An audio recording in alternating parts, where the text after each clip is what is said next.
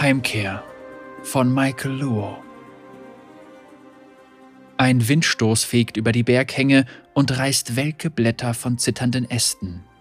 Yi schwebt einige Zentimeter über dem Boden und lauscht mit geschlossenen Augen und gefalteten Händen dem Morgengezwitscher der in Baal heimischen Vögel. Die kühle Brise streicht über sein nacktes Gesicht und kitzelt seine Braue. Mit einem leisen Seufzen lässt er sich herab, bis seine Stiefel wieder den Erdboden berühren. Er öffnet die Augen und lächelt. Ein klarer Himmel ist ein seltener und friedlicher Anblick. Yi klopft sich den Staub vom Gewand und bemerkt dabei ein paar ausgefallene Haare. Die meisten sind schwarz, einige jedoch weiß wie Wildseide. Wie viel Zeit wohl schon vergangen ist? fragt er sich. Er wirft sich seine Stofftasche über die Schulter und setzt seine Wanderung fort, vorbei an Bäumen, die sich einst lebendig im Wind wiegten, doch nun regungslos dastehen. Yi blickt den Berg hinunter, um zu sehen, wie weit er schon gekommen ist. Die Ländereien dort unten sind zart und empfindlich, Schätze, die es zu beschützen gilt. Er blickt geradeaus und setzt seinen Aufstieg fort. Am Wegesrand sieht er verwelkte Lilien, die hellroten Blütenblätter haben eine kränklich braune Farbe angenommen.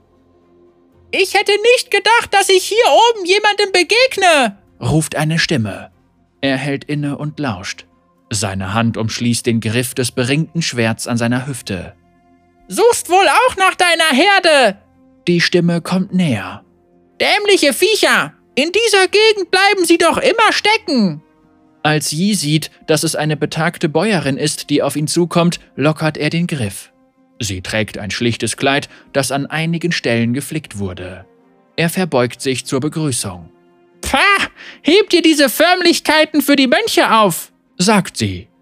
Du scheinst mir kein Landarbeiter zu sein, denn mit solchen Klingen jätet man kein Unkraut. Was führt dich also her?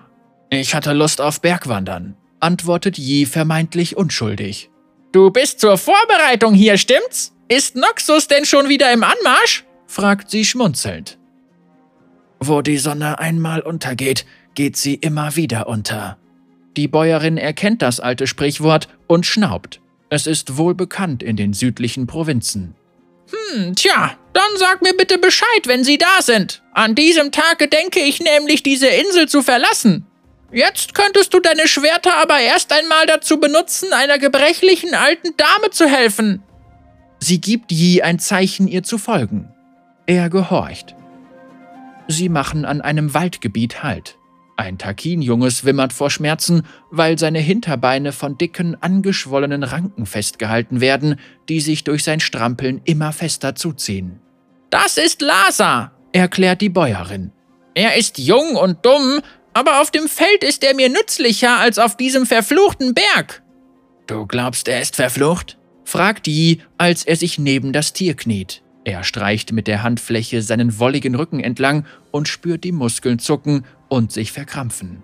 Die Bäuerin verschränkt die Arme. Hier ist etwas Widernatürliches geschehen, erwidert sie mit einem Blick auf den Berggipfel. Ohne natürliche Magie verlangt das Land nach Nahrung, selbst wenn es dafür töten muss. Wenn's nach mir ginge, würden wir das, was auch immer da oben lauert, einfach abfackeln. Yi sieht sich die Ranken genauer an. Er wundert sich, sie so weit unten am Berg vorzufinden. Mal sehen, was ich tun kann. Murmelnd zieht er zwei Klingen aus den Messingscheiden an seinen Stiefeln. Als er beginnt, die Einschnürung zu durchtrennen, scheinen die Ranken ängstlich zurückzuweichen. Ein denkwürdiger Moment. Auf Yis nackter Stirn stehen Schweißperlen, er schließt die Augen. Imai, flüstert er in der Sprache seiner Vorfahren. Feier. Der befreite Takin springt mit einem freudigen, schrillen Blöken auf. Die durchtrennten Ranken hängen schlaff herunter. Das Tier eilt froh und frei talwärts und die Bäuerin jagt ihm hinterher. Sie fängt es mit beiden Händen ein und drückt den Takin an ihre Brust.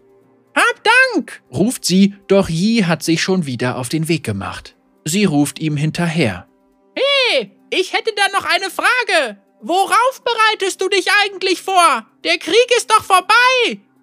Er dreht sich nicht nach ihr um. Nicht für mich. Eine Stunde später hat er das Ödland erreicht. Er steht in den Ruinen eines Dorfs, das ebenfalls den Ranken zum Opfer gefallen war.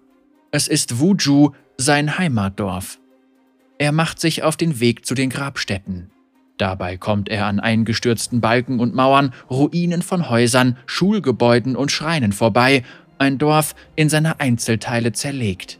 Die Überreste der Werkstatt seiner Eltern liegen irgendwo im Schutt vergraben. So viel, was zu betrauern ist, doch zu wenig Zeit dafür. Die Gräber, die er besucht, sind perfekt symmetrisch angeordnet. Zwischen den Grabsteinen befinden sich Lücken, damit dort jemand hindurchgehen kann, jemand wie Yi. Wuju hält euer Andenken in Ehren. Er legt seine Hand auf die Griffe der Schwerter, die in der Erde stecken. Dies sind seine Denkmäler für Krieger, Lehrer und Schüler, er lässt keins davon aus. Möge dein Name in Erinnerung bleiben. Ruhe in Frieden in der Heimaterde. Schon bald ermüdet seine Stimme. Als der Himmel langsam in Orangetönen getüncht wird, sind nur noch drei Gräber übrig. Das nächstgelegene ist mit einem Hammer markiert, dessen Kopf in der Bergluft verrostet ist. Yi holt einen Pfirsich aus seiner Tasche und legt ihn neben den Grabhügel. Meister Doran, das ist ein Geschenk von Wukong. Er konnte mich nicht begleiten, aber er hat mich gebeten, dir seine Lieblingsfrucht zu bringen. Er liebt seinen Stab. Fast so sehr, wie er es liebt, sich über den Helm, den du mir geschenkt hast, lustig zu machen. Er geht zu den letzten beiden von goldenen Schwertscheiden bewachten Grabhügeln. Im Mai.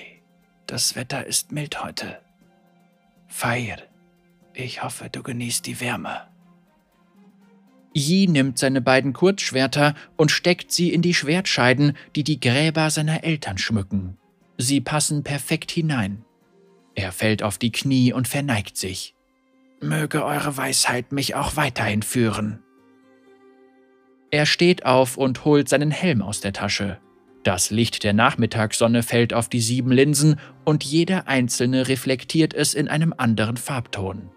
Den Helm an sein Herz gedrückt, stellt er sich die Liliengärten vor, die es hier einst gab, in der Zeit vor den Schreien, bevor Säure und Gift die Magie des Landes gegen sich selbst gewandt hatten.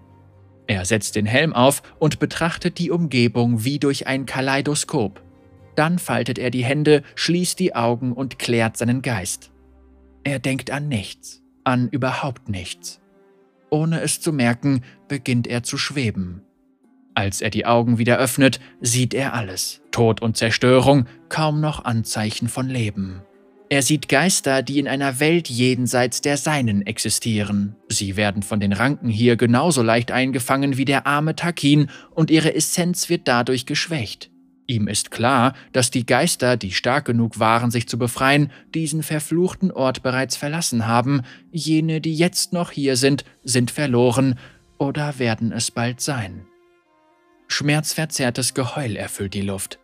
Vor langer Zeit weinte Yi selbst einmal vor Schmerzen, damals als er glaubte, Tränen könnten die Toten zurückbringen.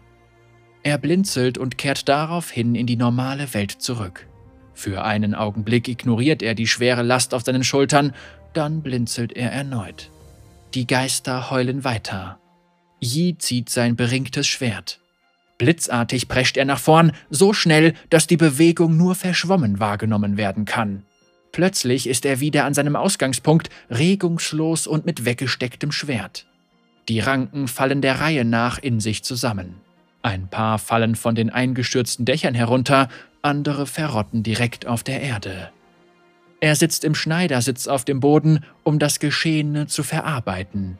Nun singen die Geister vor Freude, und er weiß, dass es kein größeres Zeichen ihrer Dankbarkeit gibt. Als sie entschwinden, überträgt sich ihre Glückseligkeit auf das Land. Pfirsichblüten knospen an den Stellen, wo eben noch die Wucherungen ihren Würgegriff angelegt hatten. Die zusammengesackten Bambusstauden recken sich gerade wie ermahnte Schüler.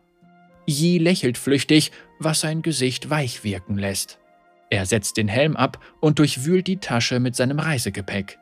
Früchte, Nüsse, Holzkohle, Feuerstein. Proviant für ihn und Utensilien für das Land, das er damit endgültig läutern kann. Nicht jetzt. Noch nicht. Er packt eine dünne Rohrfeder und eine zerknitterte Schriftrolle aus. Die Seite ist voller Zeichen. 60 durchgestrichen, 54 durchgestrichen, 41 durchgestrichen. Yi fügt noch ein paar Pinselstriche hinzu. Darunter ist noch mehr zu lesen. 30 Tage zwischen den Rodungen. Er weiß, dass er schon bald dem Wunsch der Bäuerin nachkommen und sein Zuhause niederbrennen muss. Aber nicht jetzt. Noch nicht.